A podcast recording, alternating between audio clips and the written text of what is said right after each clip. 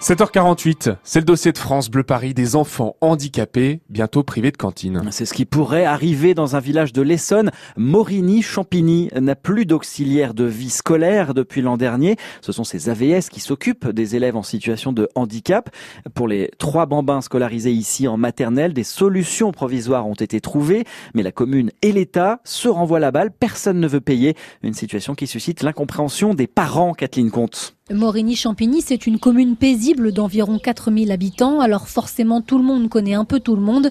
Devant l'école maternelle Jean de la Fontaine, où sont scolarisés les trois enfants handicapés, des mamans accompagnent leurs petits au parc. Cette histoire, elles en ont bien sûr entendu parler, comme Audrey, mère de trois enfants, dont un en maternelle. C'est une histoire qui est c'est quand même pas, pas normal. Pour des parents, c'est quand même difficile. Il faut vraiment trouver une, solution pour ces enfants. Ils ont tout autant de droits que les autres euh, d'avoir accès euh, que ce soit à l'école ou à la cantine. Alors pourtant, Kathleen, jusqu'en mai 2018, tout se passait bien. Oui, jusque-là, Marie-Lou, 5 ans, porteuse de trisomie 21, était accompagnée pour aller à la cantine, mais son AVS a dû suivre une formation. Au retour, elle explique ne plus pouvoir s'occuper de la petite fille sur ce temps périscolaire. Les parents se retrouvent alors pris au dépourvu. Le maire de la commune engage donc un agent municipal, une solution provisoire qui dure. Stéphanie, la maman de Marie-Lou, ne comprend pas. Moi, je me vois mal le soir rentrer à la maison et puis dire à ma fille, bah non, demain, c'est fini, tu manges plus à la cantine.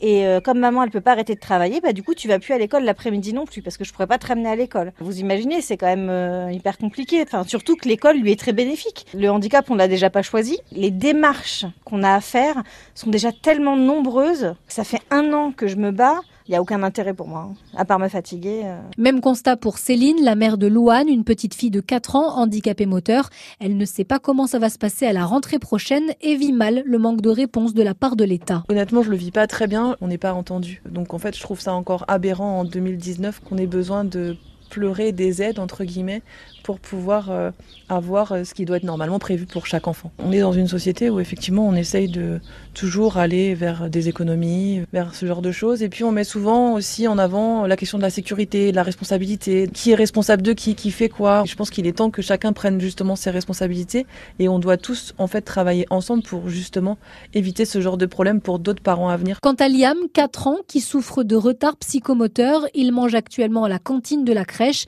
gérée par la communauté d'agglomération et justement, question euh, responsabilité, ce n'est pas clair. L'État affirme que c'est à la commune de payer. La municipalité dit le contraire. Oui, c'est justement là tout le problème. Vous l'avez dit, le texte n'est pas clair. Depuis l'été 2018, une décision de la Cour administrative de Nantes fait jurisprudence, mais il y a quand même des conditions. En tout cas, Bernard Dionnet, le maire de la commune, est sûr de lui. Pour l'instant, nous n'avons aucune réponse de l'éducation nationale. Jusqu'à preuve du contraire. Il y a un certain nombre de lois et de textes clairs en nos domaines qui dit clairement que l'éducation nationale doit assurer la continuité euh, par tous les moyens, y compris financiers.